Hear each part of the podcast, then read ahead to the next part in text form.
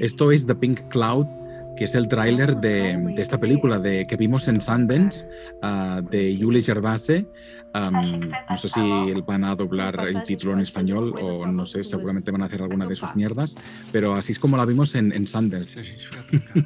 Sí, y que esperamos que no le cambie algún genio el, el nombre de la película, que es una de las buenas películas que nos dejó Sundance, pero que también eh, nos llenó de mucha emotividad y, y- y tristeza, ¿no? Por lo que hemos estado viviendo con esta pandemia. La película, una de las cosas eh, increíbles de esta película es que Julie Gervais escribió y realizó esta película en el 2019 Ujú. antes, de, antes de que pasara toda esta, esta locura de la pandemia. Y la película precisamente tiene que ver con una nube rosa que es tóxica y, Ujú. y que la gente no puede salir a la calle porque muere instantáneamente después de unos segundos entonces tienen que vivir en confinamiento eh, durante muchísimo tiempo. Y, nos ha sorprendido porque siendo una primera película de, esta directora muestra pues una calidad eh, en su dirección y, en su manejo de, los tiempos y los espacios que, que nos ha dejado totalmente sorprendidos y ha sido muy bonito eh, comenzar este podcast recordando un poco las buenas películas que vimos en el, Festival de Sundance que acaba de terminar y por supuesto estar aquí con mi buen amigo eh, Mark Tío que, que nos conocimos precisamente en un festival En de un cine hace- festival. hace, mucho tiempo, ¿no? Muchos años, digamos Sí. los años para no... no No hace falta entrar No en hace cuántos falta, años. ¿no? No, no, hace falta rebobinar porque hace muchos años, pero en el Festival de Cine de Nueva York, allí nos conocimos, sentados allí a dos filas, y ya desde entonces hemos estado cubriendo el festival y el de Tribeca los dos, desde entonces cada año. O sea, ha sido una, un festín de cine bueno y malo. Pero total. Pero Mar, para la gente, yo te conozco pues perfectamente. De- tantos años demasiado. compartiendo muchísimo. Eh, ¿Quién es Martí? O sea, llegaste a, a Nueva York hace cuánto y qué haces, a qué te dedicas, que sería buenísimo que la gente conociera un poco esa, esa, esa vida Claro, y Tuya, así ha sido refrescas la memoria. disloca, dis- discola por todo lo que has vivido. Bueno, por, pues por mi acento sabréis que soy catalán de Barcelona. Ah, de hecho, soy de Vic, que es una localidad muy bonita al norte de Barcelona. Y nada, llevo desde 2009 en Nueva York como periodista corresponsal. Trabajo para varios medios, publicaciones, especialmente una radio, a la radio de Cataluña, a, a RAC-U, y luego también para la revista de cine Fotogramas, haciendo pues reportajes de cine y luego cosas de, de Nueva York y actualidad para otros medios. O sea que, bueno, estoy un poco, tengo ¿no? Un pie en el periodismo y otro en el cine. Y, y ahí es donde encajamos con, contigo, con Juan, porque realmente tú tienes una vertiente muy, muy, muy cinéfila. Tú incluso eres programador de festivales. Sí, a eso, a eso me he dedicado un poquito a- desde, hace, desde hace muchísimos años. Eh, pues comencé aquí, pues, que, que creando el primer festival de cine colombiano en, en el mundo y, y se creó aquí en, en la ciudad de Nueva York hace nueve años precisamente. Eh, y después creé un par de festivales más, el, el Bogotá Independent Film Festival Indivo, que tuvo muchísimo éxito en, en- su primera, sus primeros años y también eh, The Classics, que es el festival de las películas que vivirán por siempre, un nombre que se lo dio eh, Chris Newman y Milos Forman al festival. Es algo que, que llevaremos por siempre en el Y es corazón. precioso, además. Es precioso y que, y que bueno, es el festival con, con más audiencia en Colombia y el festival, el primer festival de cine clásico en Latinoamérica y es el, el, el que llevo en el corazón. Entonces sí, sí hemos estado acompañándolo durante, durante mucho tiempo en las salas de cine, hemos vivido muchísimas cosas juntos y sí, como lo decías, o sea, hemos visto cosas muy buenas, muy interesantes, cosas que nos han conmovido y que nos ha desgarrado, hemos conectado, llorado, sufrido, reído y demás pero también hemos visto pues unas, unas cosas de- terribles que, que es mejor ni que también podemos comentar. Bueno, bueno, sí, como de- para, que la gente no las vea jamás. Bueno, sí, o también porque a veces aprendes de, las cosas que no funcionan, aprendes, ¿no? Porque te gusta tanto lo que sí te gusta. Pero mm, creo que también la motivación de, de crear este podcast es un poco trasladar esas conversaciones que tenemos muy a menudo y no es que pensemos que somos los mejores, los más entendidos o los más divertidos, pero sí es verdad que nos gusta mucho compartir nuestras opiniones y vemos suficiente cine como para, como para conectar con mucha gente y nuestra esperanza y deseo es compartir estos minutos con, todos ustedes y, nada, pues también recibir todas vuestras aportaciones, cualquier sugerencia o si nos hemos perdido alguna película o, lo que sea, pues no, también recuperarlo. Sí, es verdad. Y, sobre todo lograr una conexión, como, como lo dices, con toda la gente que está ahí escuchándonos y que, que también nos envíen cosas que de pronto se nos, se nos pasan. Eh, que podamos verla, compartirlas, hablar de ellas y, y, pues nada, eh, charlar un poquito, pero sobre todo hablar de películas que la gente pueda tener acceso, porque es, complejo. nosotros somos un par de amigos que hablamos de cine todo el tiempo y, compartimos todo lo que vemos. Eso es lo que precisamente vamos a hacer con, con todos ustedes. pero, mm, pero también queremos que las películas que nosotros vamos a, de, las cuales vamos a hablar y vamos a, compartirles un poco, pues eh, lleguen pronto a sus hogares y, y las puedan ver, o sea, tengan algún acceso a ella, porque es muy complejo hablar de películas eh, que nadie va a ver porque no salen o porque no las compra ninguna distribuidora y se quedan eh, engavetadas, que eso pasa muchísimo en los festivales, es un poco triste porque hay películas que uno ve que les gusta, pero, pero de pronto los, la gente que está detrás en, todos los temas de distribución no les parece una película que pueda conectar con audiencias y simplemente no la compran y la dejan en el olvido. Y es, me, ha pasado muchísimo. He visto muchísimas películas en diferentes festivales que nunca tuvieron salida y, sería como, como bonito volver a ellas y rescatarlas, porque hay películas muy interesantes, cosas que se han hecho muy importantes y que han quedado en la gaveta del olvido. Mm.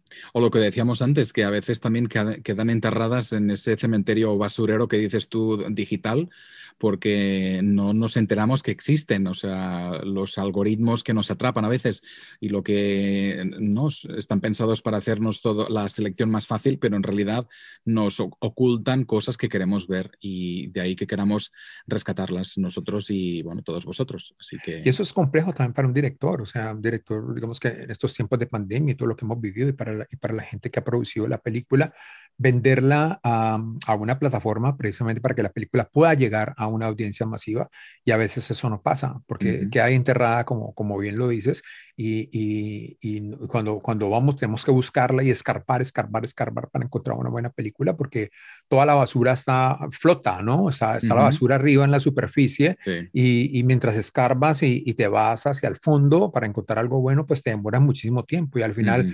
Lo que pasa es que mucha gente termina, y me pasa a mí, ah, termino viendo cosas que ya vi y, vuelvo otra vez a los clásicos y, repito películas por, por, no sé, por la enésima vez. O sea, es, una, es una cosa de locos porque eh, o te desanimas, arrancas una película que sabes que vamos a ver, vamos a darle una oportunidad y después de 15 minutos dicen, no, pero ¿qué es este rollo? Ya yo no, con esto no voy más.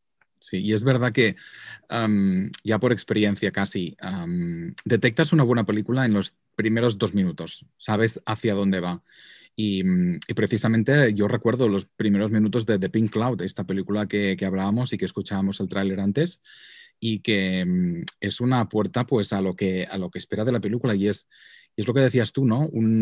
una película muy bella y ya sí que es verdad que tú me la recomendaste con mucho entusiasmo y yo di de bruces con la triste realidad. O sea, y creo que parte de, no es que no me gustara ni mucho menos, porque es una película muy interesante y muy recomendable, pero me vi reflejado en la pantalla. O sea, nuestras rutinas de pandemia, el estar encerrados en casa, el, este hartazgo de estar viviendo esta vida, pues lo ves allí en la pantalla y hay un momento en el que dices, mm, ¿puedo ver algo un poco más feliz, un poco más ah, ¿no? alegre y que me saque de la realidad? Pero bueno, y, y eso es interesante porque si te pasó eso a ti, o sea, yo la recibí con mucha emoción porque hace eh, digamos que siendo una primera película, aunque mirando la, la historia de, de, de Yuli Gerbase, eh, ha realizado cinco cortometrajes, terminó, también trajo una, una, una miniserie que ya eh, recién la terminó, que se llama Turma 5B, y está haciendo su primera película, ya tiene un bagaje en cortometrajes, y, y yo creo que ese bagaje y esa experiencia le dio para, para realizar una, una, una cosa increíble, o sea, como, como yo lo decía al comienzo, el manejo de los tiempos y de una pareja que vive muchísimos años eh, por, por, por, el tema de, esta nube. Eh, rosa, que, que es tóxica, nociva y demás, pues eh, el manejo de ella en su dirección dentro de esa locación es, es una cosa muy, muy respetable y sorprendente. Yo creo que, que, que, es una película que vale la pena que la gente que llegue pronto. Siendo una película latinoamericana, yo creo que podría tener eh, mucha más salida en nuestra región. Eh, no sé si otros festivales la, la, la vayan a tomar o, o, qué va a pasar con esta película. Nosotros les estaremos contando, pero sí le vamos a hacer mucha fuerza para que, para que pueda llegar eh, a las salas si es que se abren a, algún día o eh, lleguen a alguna plataforma, una plataforma que, que, se anime a comprarla porque es una película que vale muchísimo la pena uh -huh. ver y, y, sí, puede tener ese efecto que uf, después de, de espejo, verla quedas un poco hecho polvo, ¿no? Sí. Sí, porque ya sabes un poco de qué va. A ver, mm. yo creo que lo curioso también es empezar, supongo, el proyecto como ficción o una especie de ciencia ficción casi por esa nube tóxica y luego te das, la, te das cuenta de que has hecho una película que es parece un documental porque realmente eh, está sucediendo a menor escala por suerte pero, pero es, ¿no? es casi, casi algo que vemos a, a, a diario a, a, través de nuestra ventana. O sea que también el proyecto mutó inesperadamente y hasta el punto que la película empieza con ese rótulo que dice, esta película de hecho se hizo antes de la pandemia y es todo casual lo que, lo que ocurre. Pero es, me parece muy irónico, ¿no? Que te encuentres de repente que has hecho algo de mucha, mucha actualidad. Y, y, bueno, es uno de los títulos que destacamos de, de Sundance y vimos muchas cosas y de hecho empezó fuerte el festival, ¿recuerdas? Sí. Sí, sí, sí. Pues empezó con, con la, la premier, eh, la noche inaugural fue Coda, uh -huh. la, la, la, película que es el, el remake de, de, la familia Belier, que nos sorprendió que ganara, nos sorprendió que ganara, pero después eh, ya, digamos que como cuando se aterrizó la cosa, eh, pues sacamos muchas conclusiones, ¿no? Y es que eh, aquí en los Estados Unidos y, y cuando lees los reviews de, de, de, la prensa con esta película, pues eh, apenas se mencionaba que es un remake uh -huh. y, y, lo hablábamos eh, nosotros y era que pues a, la, a, a los americanos aquí, aquí, en los Estados Unidos eh, les vale poco o nada el cine europeo. Entonces ese cine tiene muy poca acogida acá, salvo en los circuitos independientes, en donde se presenta algunos teatros, en donde, lo, en donde los screenings siguen funcionando y tales, o en algunas plataformas como, como Criterion, en donde pues le da una, una, una o, o, Movie, que le da una visibilidad grande, uh -huh. visibilidad grande a, a, a ese tipo de contenido pero más allá de ello, pues es, es, muy difícil que pegue una película europea por el tema de subtítulos, por, por la cultura, por, por, muchas cosas. Entonces, eh, partiendo de esa base, pues va a ser una novedad, va a ser una novedad esta película y a la gente, lo bonito es que la gente la va a ver, se va a conectar, va a emocionarse y, y creo que eso se trata el cine, ¿no? De conexiones. Sí, y aunque sea una versión, yo creo que esta es una versión muy lograda porque realmente quizá destaca más de Sundance y por eso ha ganado porque reúne los requisitos de la fórmula de éxito de Sundance, ¿no? Esa película independiente pero muy comercial que, bueno, tiene ese, ese, ese espíritu tan bonito, tiene lágrimas, tiene sonrisas, es, tiene todos los ingredientes y además pues transcurre en el torno, en torno de una familia sorda que solo la hija es la única que, que no es sorda y que puede y que se transforma en esa intérprete de toda la familia, ¿no? Y creo que es un poco esta gracia, el ver cómo la naturalidad ¿no? Eh, con, con, la que vive esta familia esta discapacidad es algo como que, que a nosotros quizá porque no tenemos ese, ese tema, pues nos parece como ¿no? que lo tienes que vivir fatal, pero te das cuenta que la gente lo vive con una normalidad y una alegría pues brutal, porque es una familia que desternillante, o sea, te meas de la risa de, la relación que tienen. Y, y, eso es, creo que es lo bonito, ¿no? Cómo, sintoniza esa familia con cualquier familia que tengamos, que todos tenemos nuestros problemas, o sea, más y menos. Y esos momentos especiales y que son sensibles están súper bien logrados. Creo que, uh -huh. que, son las cosas bonitas. Hay momentos muy que te, que te mueven, ¿no? A pesar de haber, de haber visto la otra película, yo creo que aquí, aquí tiene unos elementos bonitos que, que la directora supo plasmar muy bien y creo que le dio, bueno, un pequeño giro en lo que tiene que ver con, con, con la familia, pero pues se mantiene la base familiar, pero pues eh, el área en donde se, de donde se desempeñan es un poco diferente y demás. Pero más allá de eso, pues la película mantiene la misma estructura, el mismo esquema y tiene esos elementos que acabas de mencionar y, y, va a funcionar perfectamente. Yo creo que la audiencia Muchísimo. le va a encantar, se va a conectar y algo muy importante, es una película para todo tipo de, de, gente, para todo tipo de audiencia. Es una película que toda la familia la va a disfrutar. Uh -huh, la película sí. fue la película más, uh, digamos que dentro de la, las transacciones uh -huh. eh, que se hizo en, en, Sundance, es la película que, que, que, logró el mayor porcentaje porque fue vendida por 16 millones de dólares uh -huh. uh, y Apple la compró. O sea que la buena nueva para la gente es que va a tener la oportunidad de verla a través de, la, de Apple, de la plataforma, que me imagino que, que la van a lanzar pronto, no sé cuándo, pero ya después de tenerla a ellos y, y, con este auge que están teniendo ahora de crecimiento y demás, la van a lanzar pronto, pues con ese gran título pues de la ganadora de Sundance y además ganadora del premio de la audiencia, ¿no? Que la audiencia, sí. ahí ya, ya comenzamos a ver ganadora del premio de la audiencia, la gente se conectó, fue la película más votada sí. y, y, es una película pues que, con este tema de, de, de, las minorías y demás y con esa discapacidad, uh -huh. me parece muy importante que haya llegado a la pantalla y que y me, me gustó mucho, lo hablamos, volver a ver a, me, me encantó ver a Marlene McLean sí. muy, muy emocionada, uh -huh. eh, casi llorando, eh, me, me, emocionó muchísimo verla, eso me pareció uh -huh. muy bonito. Sí, además ver ese, ¿no? esa, esa vertiente tan divertida del personaje um, es, es, fantástica y la, la, la chica que interpreta a su hija, Emilia Jones, es fantástica, también mm. me gustó muchísimo. Y además, porque quizá uh, entrando ya más en lo que sería el cliché de lo más comercial, ¿no? Es una, una niña que aspira a ser cantante, ¿no? Y, y, entra un poco en el tema ese de que hemos visto muchas veces, ¿no? De cómo intentas luchar contra tu entorno para lograr tu, tu sueño y, y lo haces súper bien. O sea, además de cantar súper bien, uh, pues tuvo que aprender el lenguaje de, ¿no? de los sordos súper rápido y bueno, el resultado es que es una buena película y ahí está ¿no? el espaldarazo que le dan en, en Sundance.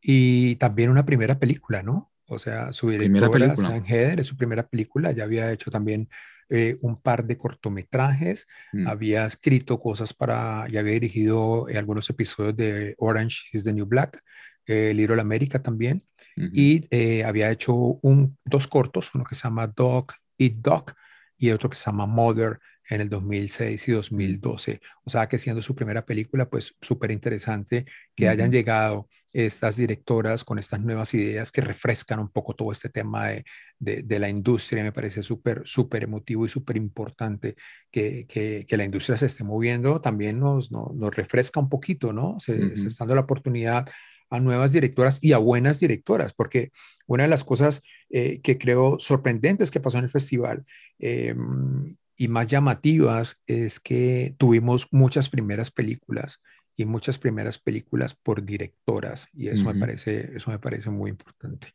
Sí, y, y, creo que es el valor un poco de Sundance, ¿no?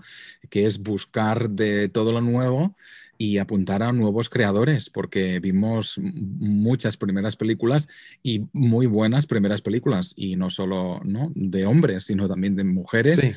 Y, y, algunas las, las, las vamos a, re, a repasar.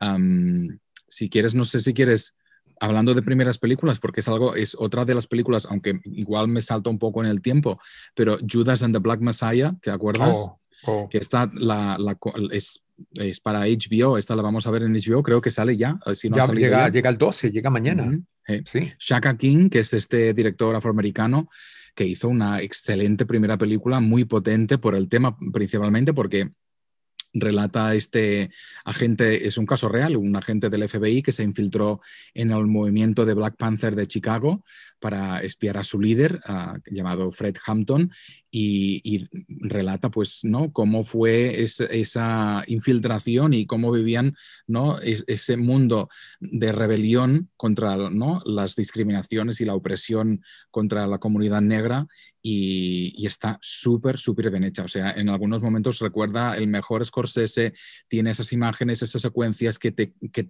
se te quedan después de ver la película y, es una primera película, o sea, son de estas uh, carreras sorprendentes que ves que, que, que, bueno, que están, van a muy buen, buen pie. No, esta, esta, es, una, es una de las grandes recomendaciones y de las buenas recomendaciones porque es una película que la tienen ahí ya al alcance. Es una película que va a estar en, en HBO eh, durante este fin de semana. Hoy es 11 de febrero. Hoy estamos grabando este, este primer episodio, este primer podcast.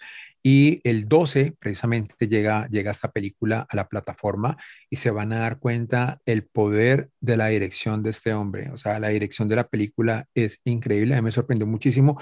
Em, todo como está contada, como está montada, como está narrada, creo que, creo que tanto la dirección y sobre todo hay algo muy importante y sé que a la gente le va a gustar y se les va a quedar mucho en la memoria, en la retina, y es las actuaciones. Las actuaciones, o sea, eh, que nacen precisamente de la dirección de la misma película, pero las actuaciones, todos y cada uno de ellos son, son inolvidables, son memorables. Daniel Kaluuya, que es el que interpreta a Fred Hampton, y la Keith Stanfield, que es el, el, agente del FBI. Los dos están formidables y le sacan muy, muy buen partido. Además que es una historia real y, y bueno, es, estamos en el Black History Month, o sea que en el fondo está como muy, está estrenada en el, creo que en el mejor momento. Y hay que decir que hablamos mucho de primeros directores, pero como, como hemos escuchado con las otras directoras, eh, King ha hecho ya varios mm, cortometrajes, ha trabajado en televisión, o sea que es gente que ah, logra por fin hacer su primer largometraje, pero lleva ya experiencia en la industria, o sea que también tiene mérito el hecho de poder finalmente cristalizar un proyecto tan grande como este. Y en ese, en ese, en ese primer día, eh, que fue un día potente, como, como lo mencionaste antes, también se estrenó de Jonas Rasmussen una, un documental muy diferente que es Flea. Eh, este director también ha realizado otros dos documentales, este es su tercer documental, perdón, su cuarto documental y ha hecho, realizado tres cortometrajes para llegar a él. Y a pesar de que es una historia que nosotros hemos visto muchísimo y que las hemos leído, la hemos repasado y, la hemos descubierto en, en magazines y en prensa, porque es una historia de inmigrantes, una historia de lo que estamos viendo ahora, ¿no? Del cierre de la frontera y lo que tienen que pasar los migrantes para eh, llegar a diferentes lugares en busca de una mejor vida. Eh, digamos que, que, durante los cuatro años que, que, acaban de pasar aquí en los Estados Unidos vimos cómo las fronteras se cerraron aún más, pero sufrimos mucho con lo que pasa en Europa también, todos esos barcos migrantes que buscan, que buscan eh, a dónde llegar buscando un mejor futuro. Y esta, esta película, a pesar de que tiene un tema de eso muy recurrente, pues está contada de una manera muy particular porque está animada. es, eh, utiliza la animación, además, mm, de una forma muy realista. incluso hay momentos ah, en los que parece que realmente mm, cogieron las imágenes reales y mm. ¿No? las pintaron encima porque son esos planos tan televisivos o cinematográficos ¿no? de una entrevista y actitudes del, protagonista y, luego sí recurre también a imágenes de, archivos reales de, Afganistán, ¿no? intentando pues ah, recuperar la historia de este Amin, que es como se llama, es, un nombre ficticio porque es para proteger al bueno, al protagonista real ah, de esta, ¿no? el, hijo de esta familia de, refugiados y, que vive ese, ese, drama ¿no? de tener que huir ah, de su país y, bueno, ah, pues buscarse una nueva vida como afgano refugiado y como gay, ¿no? que también es algo que, que llevas como un doble peso, ¿no? Porque mm. no solo abandonas tu hogar y, entras en un país donde quizá no todo es diferente, sino es que además tienes que redescubrirte como persona y es algo como, como muy bonito, ¿no? Y, por lo que decimos, igual nos da la sensación de que ya sabemos por dónde va la historia, pero no es así, porque hay, hay alguna sorpresa. Y hay, hay, dos cosas importantes eh, con, con, respecto a la historia, y es que la persona está huyendo pero se está escondiendo todo el tiempo y, y, se está escondiendo de lo que es y se está escondiendo de la gente que lo puede atrapar para, que, para regresarlo a su país. O sea, e, es, es una, está muy, muy, muy bien realizada la película y hay que aclarar que es un, docuficción, un docuficción, ¿no? Porque está narrada en tema documental, pero la estás viviendo como si fuera una ficción. Totalmente. Eh, está, está, creo que es una de las buenas películas. Flea aún no tiene, eh, ah, sí, tiene la distribuidora de, de Neon. Neon, sí. Neon, Neon la va a distribuir. Eso es una buena, eso es una noticia porque eh, Neon maneja muy bien todos los temas eh, que tienen que ver con distribución. La va a sacar primero en los Estados Unidos, por supuesto, pero la va, la va a tener eh, para todo el mundo, yo creo que, que, muy pronto. Es una película que vale la pena ver por, por todo lo que acabamos de decir, cómo está contada, cómo está, su estructura es, está muy bien y la animación está también muy bien. Así estrenó el festival uh, de Sundance y que también tuvo otro documental, que es, en, en, este caso, no sé si tú lo viste, que era el de Summer of, Summer of Soul, uh, ¿no? el verano del soul, y, y, es otro gran documental que se ha vendido um, a millones a Hulu y Fox.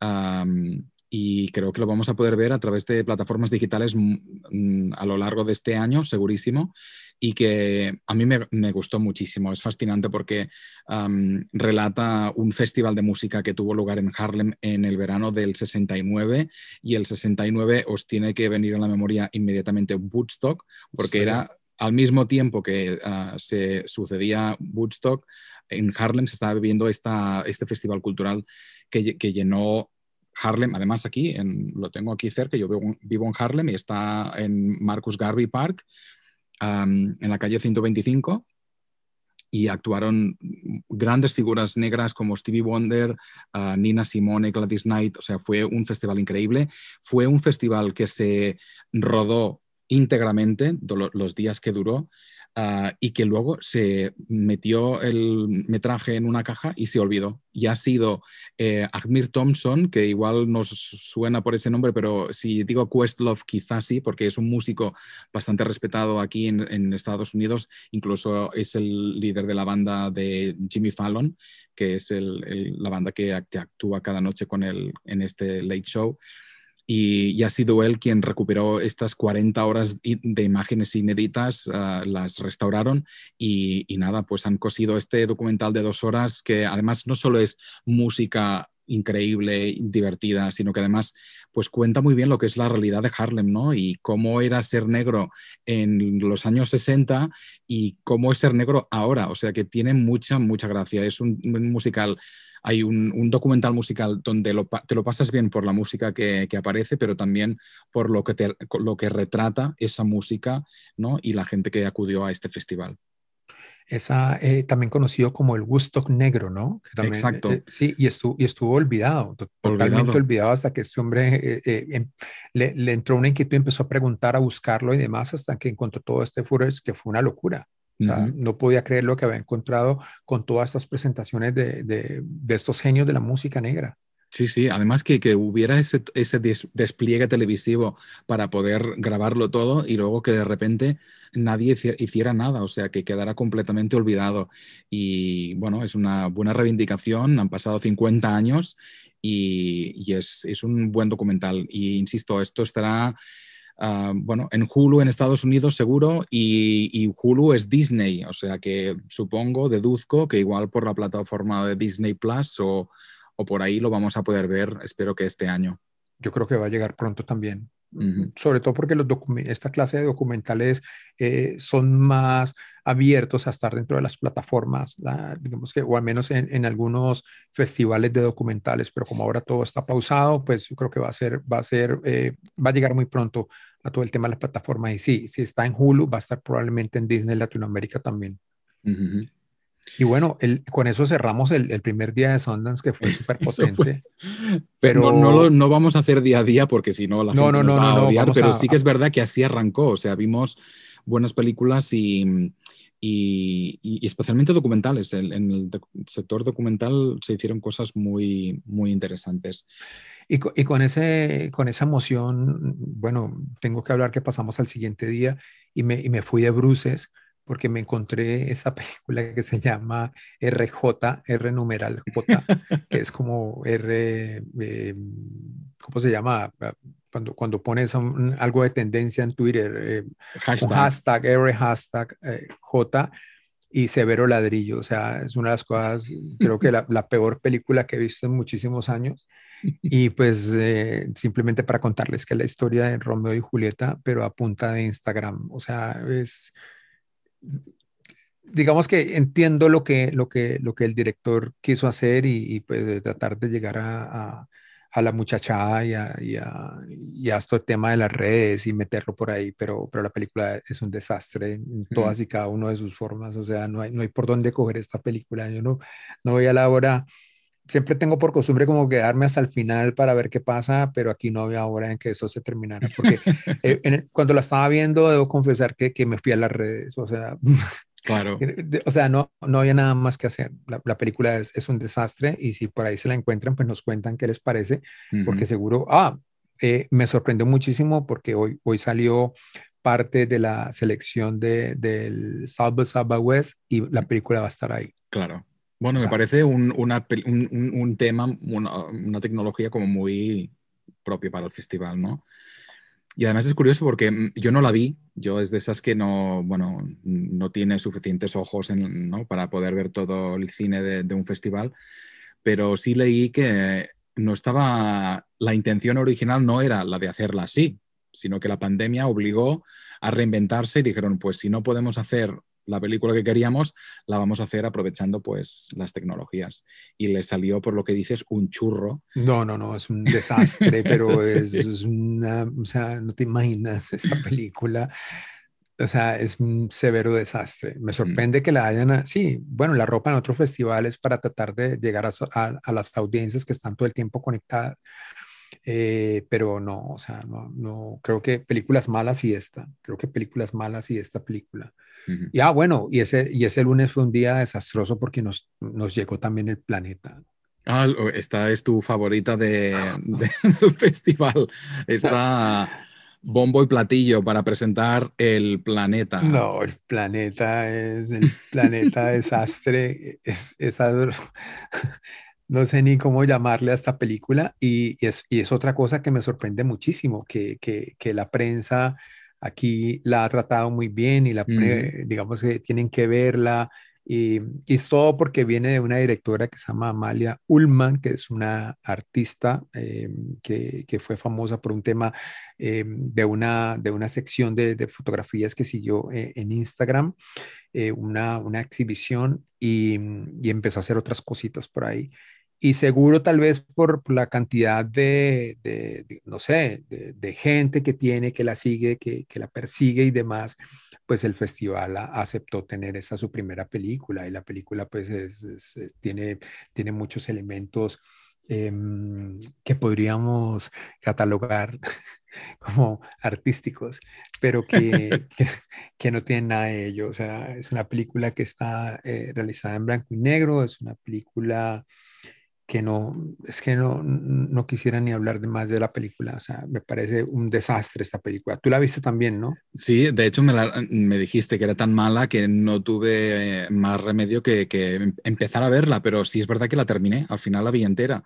Y, y estoy de acuerdo que a, a, lo, lo, primero que me cruzó por la cabeza es la pretenciosidad de no, la película, total, en, el, en el sentido de, a veces tienes la sensación que por el hecho de optar por el blanco y negro, planos largos, sin mover la cámara, esto ya te da como esa pátina de cine de autor, cuando tiene que haber una motiva motivación detrás. Y en este caso no, no, la vi, o sea, me pareció que era todo como muy gratuito, uh, planos florero, sin ningún tipo de ambición de añadir en la historia, estaba el diálogo bastante improvisado, mal interpretado, o sea que uh, a pesar de encontrar elementos muy interesantes. Además, es basado en su vida uh, y, ¿no? y creo que hay elementos que funcionan bien.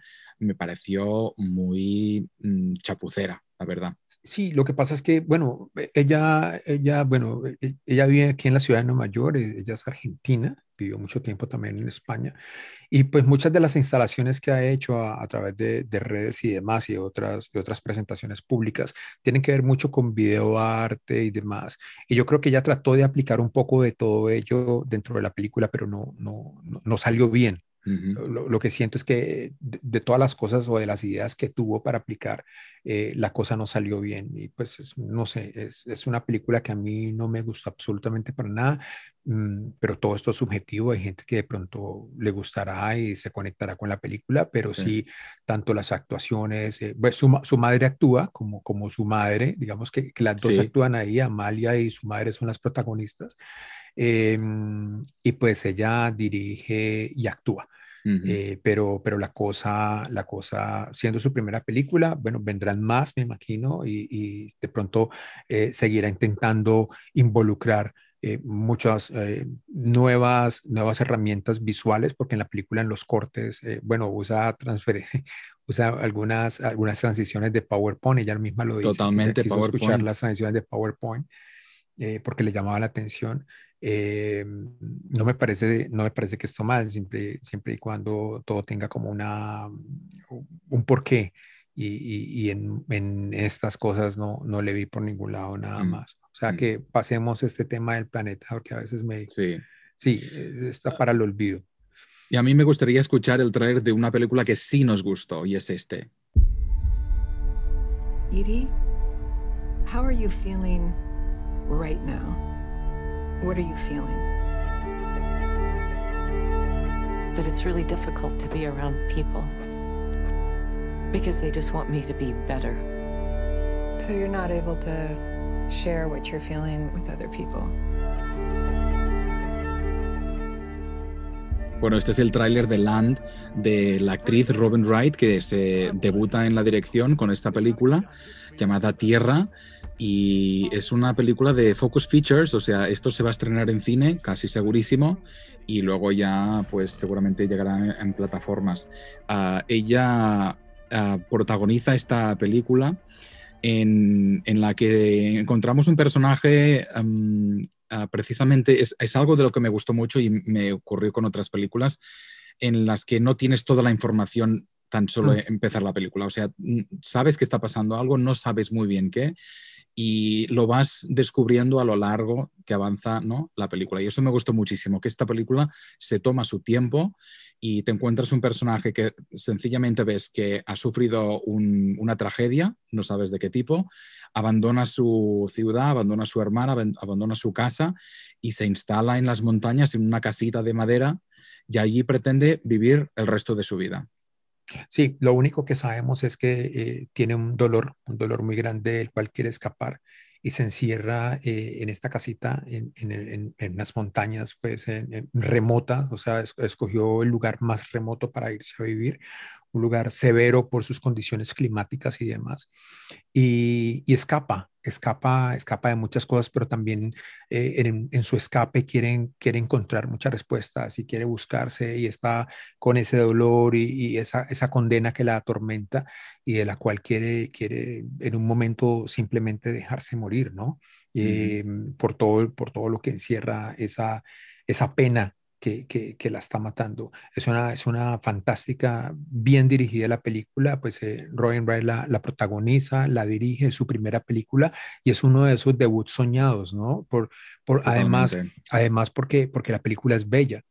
O sea, en, en, es, es, preciosa la película, no solamente por los lugares en donde está, está rodada la película, por todos los elementos que tiene, sino porque en todas, toda, tiene una intención en cada uno de sus planos, eh, en la forma en que está realizada la película. Es una película, pues, digamos que Focus está detrás de la película, eso quiere decir que la película tuvo un, un, un presupuesto grande y se uh -huh. ve dentro de la película, uno sí. siempre ve y se para, esta película le metieron dinero, esta película tiene pasta y sí. esta película la tiene porque eh, para, para, haber rodado en esos lugares y, y, por la preciosidad de la película como tal, que se lo merece todo, por supuesto, uh -huh. porque eh, creo que se usó todo el presupuesto de la mejor manera.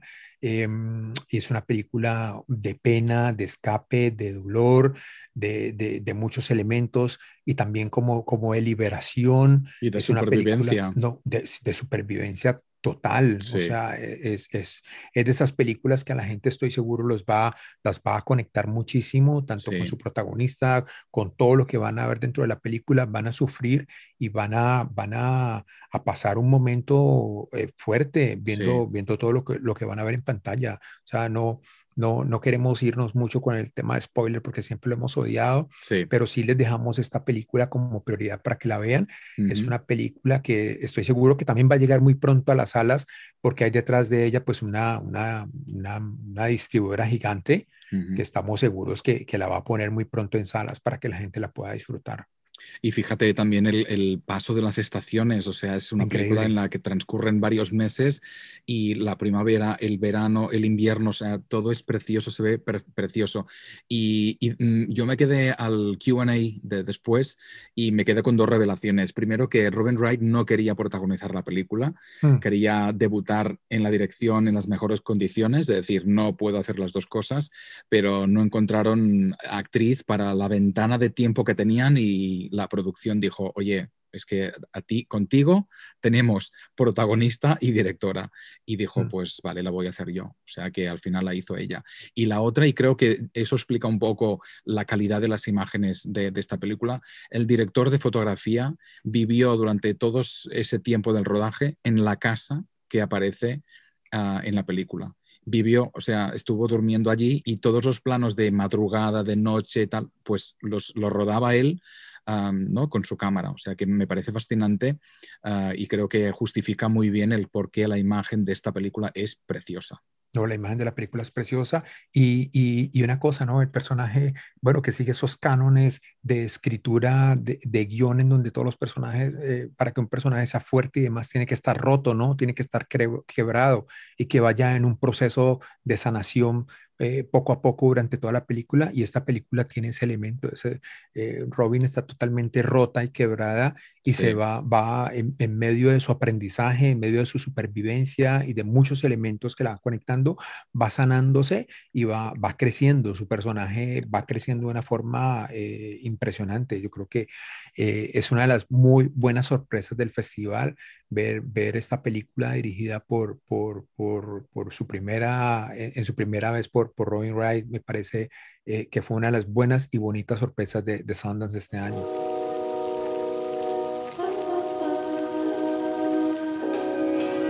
Crypto Zoo is just a catchy title for marketing. I mean, we think of it as more of a sanctuary than a zoo. Soon the whole world will see what we've done. It doesn't look much like a sanctuary, more like a shopping mall. Yeah. Bueno, y lo que están escuchando de fondo es una de las películas que más me gustó del festival. Yo la tendría como en el top time. 2 Y de las más locas. y las más locas de un animador que se llama Dash Show, que esta es, esta es su primera película. Eh, tiene un corto que se llama Seraph, que estuvo en el Festival de Sundance. Eh, ha trabajado mucho en, el departamento, en departamentos de arte de diferentes películas y también en animación. Y eh, su primera película fue en el 2016. Eh, la escribió, se llama My Entire High School Sinking into the Sea. Esta película fue en el 2016, fue su director y escritor y este año se vino con una locura que me parece que es una de las mejores películas del año y que debe tener muchísimo amor porque es, es, es muy, muy, muy buena. Se llama Crypto Zoo. ¿La viste, no? Sí, sí, la vi, me la recomendaste tanto que la vi y mm, me pareció mm, loca, loca de remate. De hecho, me, me recordó muchísimo a Jurassic Park, esto te lo dije. Es Jurassic Sí. Park, pero en vez de dinosaurios son crítidos, ¿no? Es, esos animales mitológicos que no sabemos si existían o no. Vamos, sabe- sabemos que no existían. Pero bueno, que son esos animales que despiertan esa fascinación. Y, y me pareció, o sea, lo más alejado a Disney que existe. Claro. O sea, algo completamente artesano, ah, de una animación pues súper original, súper divertida, ah, algo muy adulto además. Muy, muy interesante. La verdad es que me, me pareció una, una animación mm, de las que no estoy acostumbrado a ver. Si es una animación 2D, es una película que tiene que ver mucho con, con mitología, pero dentro de la mitología han tomado todos los elementos de la misma para convertir una historia de una narración pues eh, muy eh, profunda, ¿no? Sobre, sobre todo muchos de los temas eh, que, que nos están sucediendo ahora y todo contado en un parque, en una historia que tiene que ver eh, mucho con, con el cuidado de los animales, con la explotación, con muchísimas eh, más elementos. eh, digamos que, que, no quiero dañar en la película porque, tienen que verla, por, o sea, yéndonos un poco más, eh, podríamos, podríamos dilatarles y dañarles un poco todo el tema de, de, de lo que va la película pero, pero en ella hay, hay, muchos elementos muy importantes y son elementos de vida y conceptos tomados desde, desde la mitología eh, para ponerlos aquí en, en, contexto de una manera muy, muy particular. Y creo que, que, que esta animación, por lo que está hecha, por lo que significa, eh, creo que es, es, es, fascinante. Esta, esta película, mmm, sus sonidos, eh, cómo está producida, cómo está realizada, sí sería muy lindo. Me, me, me, dolió mucho verla en la pantalla de la televisión. Sí, merece eh, más. No, creo que, que, para verla en una pantalla grande, una pantalla de cine, esto, esto, esto será la locura. Esta película no tengo reporte eh, si la han comprado o no, no sé si, me imagino que sí, porque va a estar en, va a estar en Berlín ahora, si no la compraron, entonces eh, la comprarán en, en, Europa. Ahora que, ahora que empiece así, eh, en marzo, esta versión del Festival de, de Berlín, que está, que está partida en dos, porque va a ser una parte para la industria en marzo y otra parte para la audiencia en junio. Pero la gente de la industria la podrá ver ahora en marzo y estoy seguro pues que, que, que si la película no tiene algún comprador o distribuidor, lo va a tener muy pronto mm. porque es una película que tiene unos temas muy arraigados que tienen que ver con nuestra sociedad, con nuestra vida y con todo lo que está sucediendo repito, tomados desde la mitología y de unos elementos muy, sí. muy locos, como lo dices. Y también te diré, yo, sin haberlo hecho nunca, yo creo que esta película, Fumando María, pues ah. lo llevas a otro nivel mucho más superior. ya te no, digo, sin, con sin un LCD, o sea, la ves sí, en 3D. Es, es, muy trippy, es una película sí. muy, muy trippy. Y, y, creo que es un poco la gracia, ¿no? Además, porque te imaginas algo, y digo loca, Uh, con todo mi respeto, en el sentido que es muy alocada, pero no le falta sentido, o sea, tiene una coherencia inter interna, uh, tiene personajes bien trabajados, o sea que tiene una estructura muy, muy entera, pero sí que tiene ese punto como muy alocado que creo que es lo que le da esta gracia añadida. No, ese es un peliculón. Yo creo que, que, que es de, lo, de las buenas, buenas películas que nos, deja, que nos deja el año, porque es una película muy inteligente, es una animación que es inteligente. Esto, no, esto hay que reconocer algo que esto no es para chicos, porque esto ni, ni siquiera hay que intentar como mostrárselos, porque esto, yeah. esto, es una, esto es una, no es una película para chicos.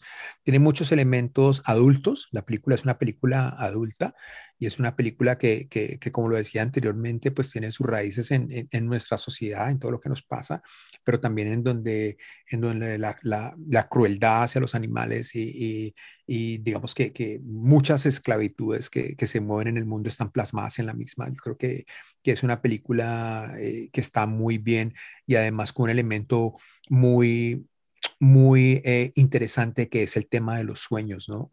O sea, sí. hay, hay, una frase que no creo que sea spoiler, pero eh, sin sueños no puede haber futuro. Eh, podría, pasar, podría basarnos desde ahí lo que es esta película. Esta película está basada en ello. Eh, ahí le damos una idea de lo que es la misma CryptoZoo, uh -huh. para que la tengan, la anoten y, y la tengan muy presente porque es una película que les va a encantar. Jam tudash venisni pun me kred grati krušas. Čuždan még sűrűn szűdi alintem kutkfejet. نسك فيها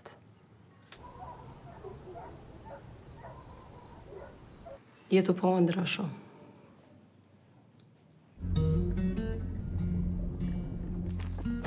Y lo que estamos escuchando ahora es el tráiler de Hive, uh, que sería, vendría a decir Colmena, uh, de Blerta Basholi, que es una cineasta de Kosovo que precisamente también presenta su primera película en Sundance, que es, es otro, de, otro de esos casos que hemos hablado, ¿no? Es decir, qué grandes, buenas primeras películas hemos visto y creo que esta es otra de las, de las pequeñas perlas que nos hemos encontrado en Sundance, uh, que retrata ese caso basado en hechos reales, ¿no? De un grupo de mujeres que intenta tirar hacia adelante en un mundo muy machista uh, las secuelas de la guerra y de sus maridos desaparecidos, uh, ¿no? Y cómo intentan, pues, mm, sobrevivir en unos de los mm, momentos más dramáticos de, del país. Y me pareció súper bonita, me pareció, pues, de una belleza, una naturalidad, pues, alucinante. Y creo que, mm, que allí conectamos mucho con esta película.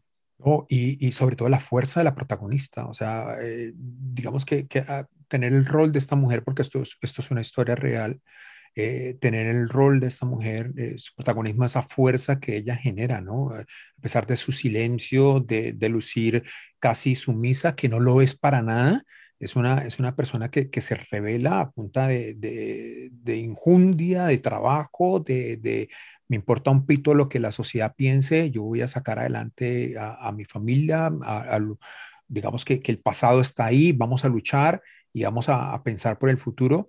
Y, y, se enfrenta a toda una sociedad machista, eh, arcaica, jurásica, en donde a veces, o sea, te molesta tanto lo que estás viendo, eh, lo que le genera, lo que ella genera y alrededor, viendo, viendo a todos estos seres que, que, que aparecen ahí, eh, difuminados y llenos de, rabia, de odio, que los ves pasar simplemente, eh, es, una cosa maravillosa esta mujer, esa fuerza que, que, ella encarna, eh, me parece una de las cosas más, más valerosas y más valientes de esta película. Y sí, es una película que te conecta y es ganadora, pues, o sea, se llevó el premio del jurado en el festival y se llevó el premio a la mejor película extranjera en la competencia Mundo.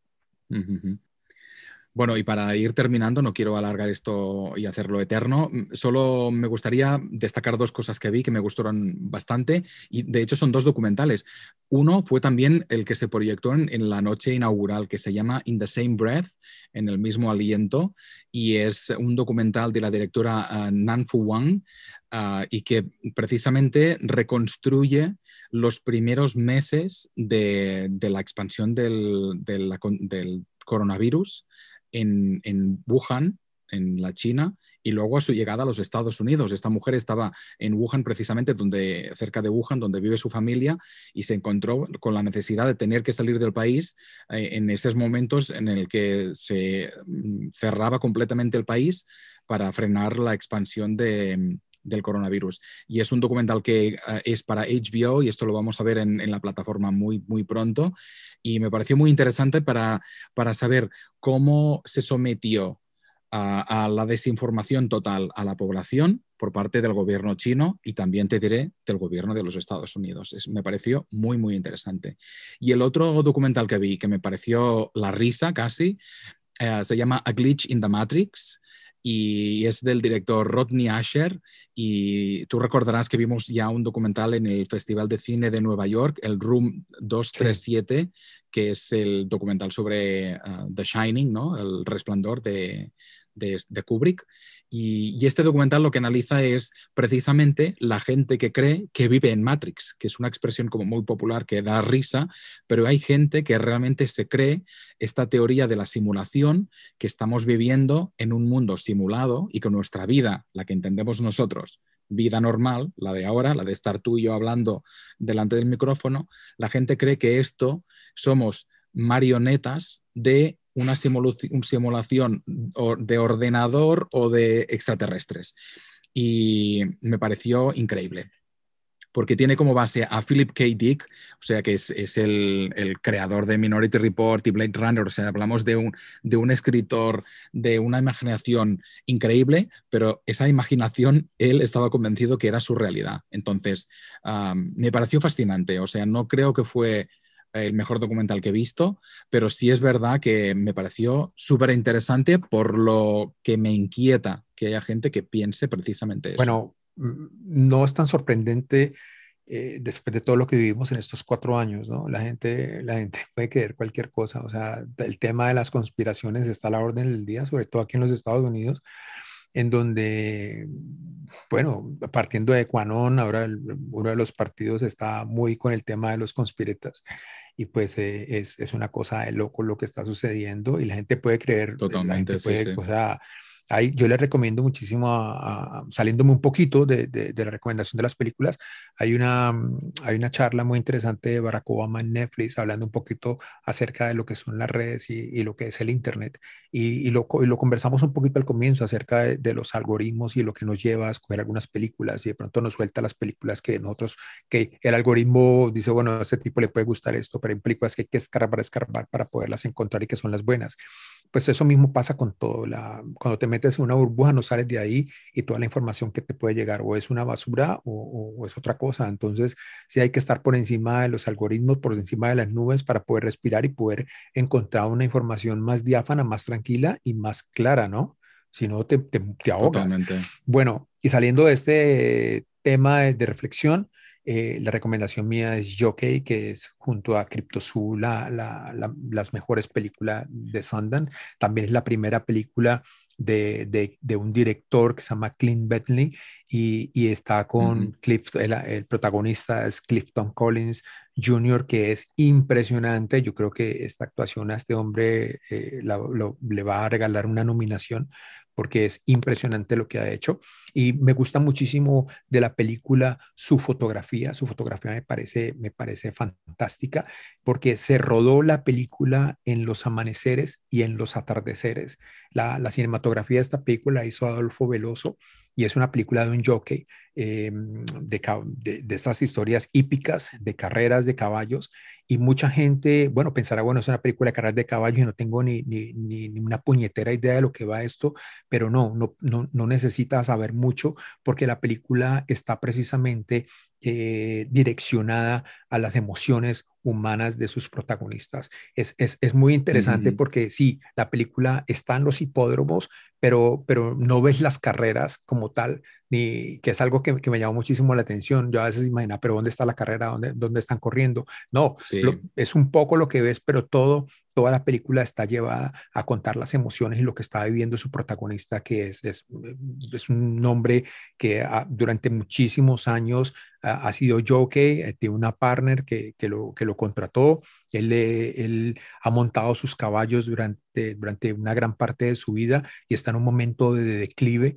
y, y es una, el, el, el, entrar a su vida, el conocerlo, el compartir todos sus momentos, su dolor, lo que le está sucediendo alrededor, es una película muy bien escrita, muy bien realizada y cinematográficamente sí. creo que es una de las joyas del festival porque como, como lo, lo, repito, la película tiene una particularidad y son esos colores y esa belleza y que está el tipo, uh -huh. lo que hizo este cinematógrafo que me parece una idea excelente es que rodó solo en amaneceres y en atardeceres para darle esa textura, esa vivencia y esa belleza de fondo, de background a todos esos protagonistas que están viviendo un pequeño infierno. Me, e, e, es una de las películas más bellas, más preciosas eh, que nos deja este festival. La buena noticia, eh, o, o no sé si es buena, pero la buena noticia es que la compró Sony Classics y Sony Classics eh, tiene en su agenda solo presentar películas en teatros y no la suelta a las plataformas hasta que hayan pasado eh, muchos años. O sea que esta película irá a las pantallas. Es algo que a mí particularmente me alegra porque esta película, con, con todo, lo que, con, lo, con todo lo que tiene, con lo bella y preciosa que es, es una película para ver en la gran pantalla. O sea, no es una película para ver en, en una televisión, una pantalla, un screen de, de un computador. Es una película para admirarla y verla en la gran pantalla. Sí, además es lo que dices. A mí me pasa, me pasó un poco como me pasa con las películas de boxeo, que dices, qué rollo, ¿no? O sea, es un mundo que me interesa lo más mínimo y luego de repente te encuentras con películas como Creed, ¿no? Que es, una película de boxeo que me gustó muchísimo. Y con esta me pasa lo mismo. Es, retrata un mundo, pero la, humanidad que, que envuelve este, este mundo está... Es muy, muy, muy bonita. Está muy bien también. Bueno, yo creo que, que aquí ya eh, mucha carreta, como decimos en, en, Colombia. Creo que ya, ya vamos cerrando este, este primer episodio con, con lo mejor de Sundance. Eh, se nos viene Berlinale, pero eh, nosotros sí queremos que, que ustedes como no, nos cuenten eh, qué se nos queda, porque no solamente vamos a hablar de cine, yo no soy un tipo de, de, ver muchas series, pero Mark sí lo es, y él va a estar aquí como contándonos qué series ver, porque me parece chévere que, que también ustedes que están muy, muy en el cuento de, la, de las series, pues tengan unas buenas recomendaciones. Eh, por culpa de Mar, yo me he metido en algunas recomendaciones y pues sí, las he disfrutado. ahora bueno. soy en otra española que me ha gustado mucho, que se llama Vidas Perfectas. Eh, sí. pero, pero hay muchas cosas chéveres para ver y Mark es un hombre que, que sabe muchísimo del tema, de, del tema de la televisión y de series y, y, y o sea que vamos a tener eh, gratas recomendaciones por ese lado, ¿no? Sí, buenas y malas, porque también voy a hacer recomendaciones de las malas, de las que solo se consumen para pasar el rato, que sé que a ti no te gustan nada, pero que hemos visto cosas interesantes y vamos a hablar de ello segurísimo. Bueno, ¿a dónde nos, a dónde nos pueden escribir? Bueno, pues un, tenemos nuestro propio correo, sala7.gmail.com. Sala7, recordad que es 7 S-E-7-E-N, como la película. De hecho, bueno, no sé si es el momento de explicar por qué um, escogimos ese nombre. De hecho, es una película que los dos nos gusta muchísimo y vimos relativamente hace poco. De nuevo, vamos, volvemos a ver. Sí, la repetimos y, y, y- y de ahí yo creo que, que nació la idea de, de ponerle el nombre a la película. Eh, digamos que en las grandes cinematecas y, grandes salas en el mundo, las salas tienen un nombre. Uno si va a la Cineteca de, de Bolonia en Italia, uno ve Sala Scorsese, eh, están todos los nombres de, de Sí. grandes directores y pues eh, son sitios de encuentro, ¿no? Sitios de encuentro donde conectas con una película, después sales, comentas, hablas con mucha gente y creo que lo que queremos hacer aquí es precisamente eso. Vam- Vamos a entrar a un rollo, contamos cosas, hablamos, pero también eh, sacar eh, los mensajes de, de- de la gente que nos escriba y nos digan, oiga, vean esto, hablemos de esta película. Y pues, ah, y otra cosa es que vamos a tener eh, invitados por ahí Involucrados que van a estar hablando con nosotros, invitados muy interesantes. Entonces, pues chévere, chévere que hagan parte de esta sala, que entren con nosotros a este rollo de Sala 7 y que después de, de todo esto podamos seguir charlando. Así es. Así que, bueno, hasta la próxima semana. Sí, nos veremos la próxima semana. Gracias. Chao.